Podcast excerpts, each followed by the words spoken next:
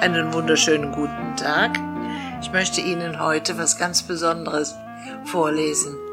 Und zwar bin ich motiviert worden von einem Pater von Maria Lach. Der hat ein Buch geschrieben, wie er mit Tieren über Gott spricht. Das hat mich so interessiert und begeistert, dass ich gesagt habe, das kann ich doch auch. Und das habe ich gemacht. Und damit fange ich heute mal an. Spätzchen und Kirchenmaus. Zu Hause?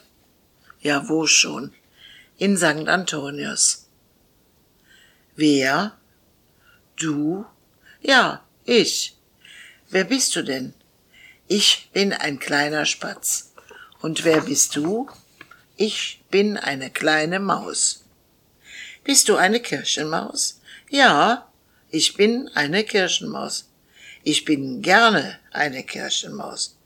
Ich komme überall herein bzw. heran. Ehrlich gesagt, wirklich überall. Sogar ganz in der Nähe des lieben Gottes. Manchmal bleibt sogar etwas übrig vom lieben Gott. Hm, der schmeckt gut. Und du, Spatz, Wieso bist du auch hier zu Hause? Oh, ich habe es gut hier. Ich kann auf dem goldenen Vogel sitzen, der wohl ein Hahn ist, weil wohl damals vor 2000 Jahren der Petrus beim Schrei des Hahnes Jesus schon dreimal verleugnet hatte. Ist wohl so ein ewiges daran erinnern. Ich sitze hier, weil ich hier den Überblick habe. Ich kann alles sehen, was um mich herum ist. Ich sehe alte und kranke Menschen. Ich sehe aber auch eine lila Frau gegenüber auf einer Terrasse. Sie ist auch hier zu Hause, sagt sie. Schon ewig, wenn man 50 Jahre ausblendet. Aber jetzt ist sie voller Vorfreude auf die renovierte Kirche. Ihre Kirche, sagt sie glücklich. Und sie hat gerne akzeptiert, Sie macht sich unserer Nähe und unser Können zugute, weil wir durch alle Ritzen sehen und spüren können, wie alles schön wird, und dann freut sie sich umso mehr. Sie liegt wie wir auf der Lauer, schaut den Handwerkern zu, sieht oft Licht im Kirchenraum, und zuletzt wurden sogar die Glocken ausprobiert. Sie waren nämlich nicht in Rom, Sie schliefen wohl fest. Aber wir, Spätzchen und Maus, haben aufgepasst, dass sie nicht total verschliefen. Die Glocken, meinen wir. Dann hätten wir aus jeder Kirchenritze ganz schnell dem Pfarrer Alarm gepfiffen und gemaust. Und wenn das Licht durch die Kirchenfenster schien, fühlte sich die lila Frau wie in ihren eigenen vier Wänden. Genauso wie wir werden Vorfreude leicht auf das Christkind. Und die lila Frau schwebt in ihrer Vorfreude hoch oben auf dem Kirchturm. Sie nähert sich wie ein Mäuschen, ein Kirchenmäuschen, dem lieben Gott. Hier erwartet das Jesuskind sie und uns alle. Sie hofft auf inneren Frieden bei allen Menschen, Alten und Jungen, Gehetzten und Unsicheren, Liebesbereiten und Aufopfernden. Sie ist unsere Freundin. Freundin der Kirchenmaus, keine armen Kirchenmaus, denn ich bin reich, reich an Erlebnissen, an Gottesnähe, an Menschenherzen, an Hoffnungsspendern, an glaubwürdigen Mitmenschen, an sinngebenden und überzeugten Priestern. Geholfen wird den sogenannten Pfeilern der Kirche, den menschlichen, vor all diesen kleinen, bewegten Seelen, von allen, die sich auf das Weihnachtsfest vorbereiten, von der großen Vorfreude aller Ureinwohner, Gemeindemitglieder mit den Fürsprechern der Liebe, mit den Fürbitten der Liebenden. Und der lila Frau. Sie ist unsere Freundin, Freundin des Kirchenspatzes, eines der kleinsten Wesen Gottes, aber mit der Flugbereitschaft zu seiner Größe, mit der Süße des gefiederten Herzens, mit den tragenden Flügeln und den flugsicheren Treffpunkten rings um die Kirche, rings um die Menschen, rings um die fragenden, abwägenden, forschenden und entdeckenden Menschen, denn nichts ist leichter als das, Gott zu entdecken. Und da sind sie sich einig, Kirchenmaus und Spätzchen und ihre Waltraud Weiß.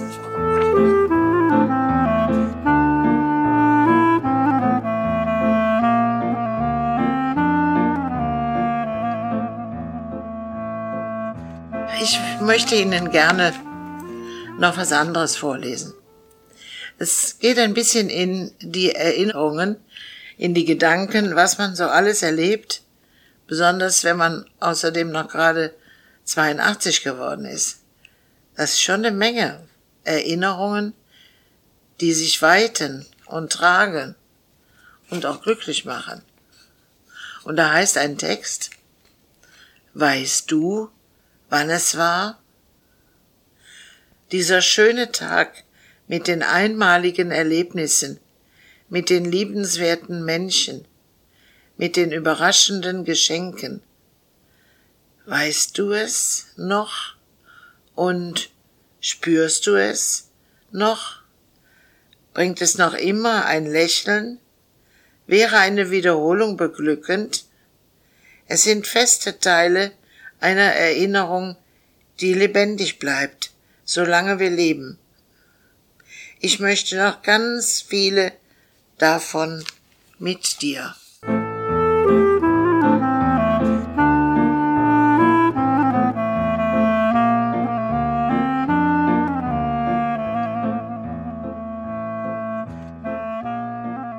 Sie kennen alle den Emmers-Bruder. Diese beiden Emmers-Brüder, die plötzlich einen Mitwanderer haben und der, dem sie alles erzählen können von Jesus Tod. Sie, sie sehen aber nicht, dass es Jesus selber ist, der da mit ihnen geht. Erst abends beim Brotbrechen erkennen sie es. Und es ist eigentlich das Schönste, was man denken kann, wenn man so einen Weg geht und Kummer hat und mit einem Freund über den Kummer spricht, dass da jemand ist, der das versteht, der weiß, wovon man redet. Und diesmal habe ich eine Emmers Schwester benannt. Schön, dass du mit mir gehst. Ich fürchte mich alleine, weiß nicht wohin und was ist richtig. Du nimmst mich ernst und schenkst mir ein Lächeln, das mir Licht verkündet und das vielleicht der Heilung. Beim Abendgebet finde ich Halt und die Zustimmung, dass es weitergeht. In Gottes Namen. Amen.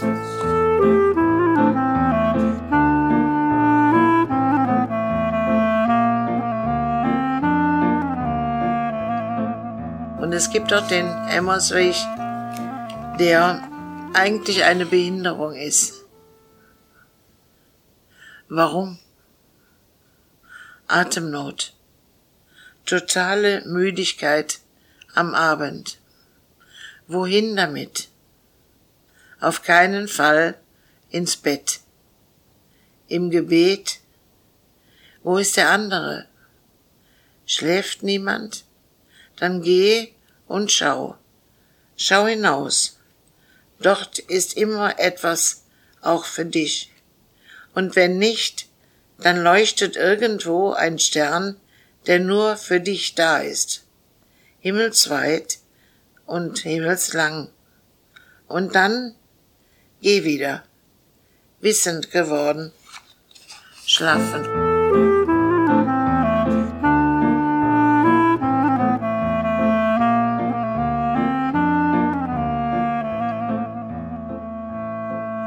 Wenn die Menschen anfangen zu beten, wenn Sie Ihre Ängste mit in den Schlaf nehmen, wenn Sie das Glockengeläut und die schönen Videos in WhatsApp weiterleiten, wenn Sie Hilfe suchen und sie auch finden, dann hat Gott seine Hände im Spiel. Denn Coronaviren sind bei ihm nicht infizierend. Nur Gottes Liebe ist übertragbar und risikolos.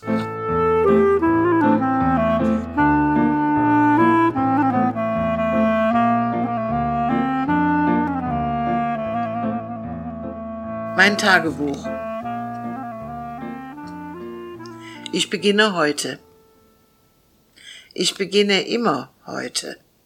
Und heute ist jedes Mal neu. Neuer Anfang oder weitermachen. Da, wo gestern Leid und Tränen und tausend Fragezeichen standen, steht heute ein Ausrufungszeichen. Es geht. Es geht weiter. Es geht immer weiter. Und schau dich um. Du bist nicht alleine. Du bist beliebt. Man ist gerne mit dir zusammen. Und wenn du zurückblickst, siehst du ein großes Feld voller verarbeiteten Köstlichkeiten, Erkenntnissen, die sich weiteten und eine wunderbare Unterlage fürs Weiterleben wurden. Schau und sieh und ruhe dich dabei aus und dann beginn neu. Aber vergiss nicht, dass du es warst, die die Grundlage für das alles schuf. Und irgendwo bin ich doch immer bei dir.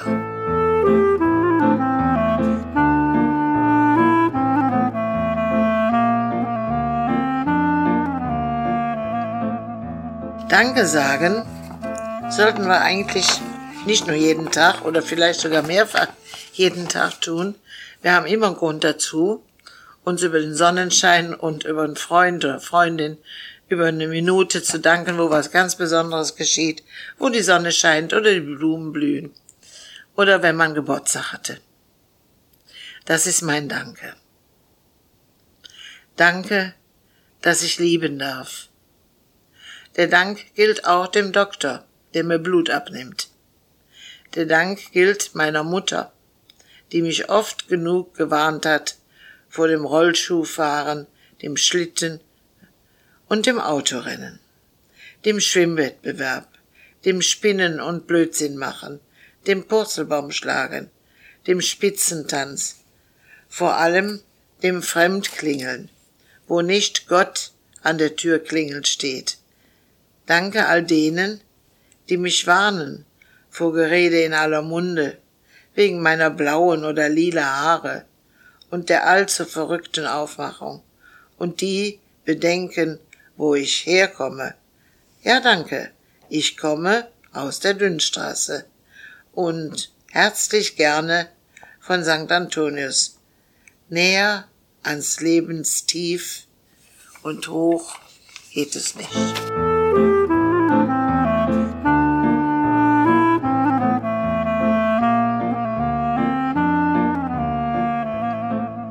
in einem Buch, das mir diese Tage in die Hände fiel, habe ich ein, ein Bild gefunden von einer Kreuzabnahme.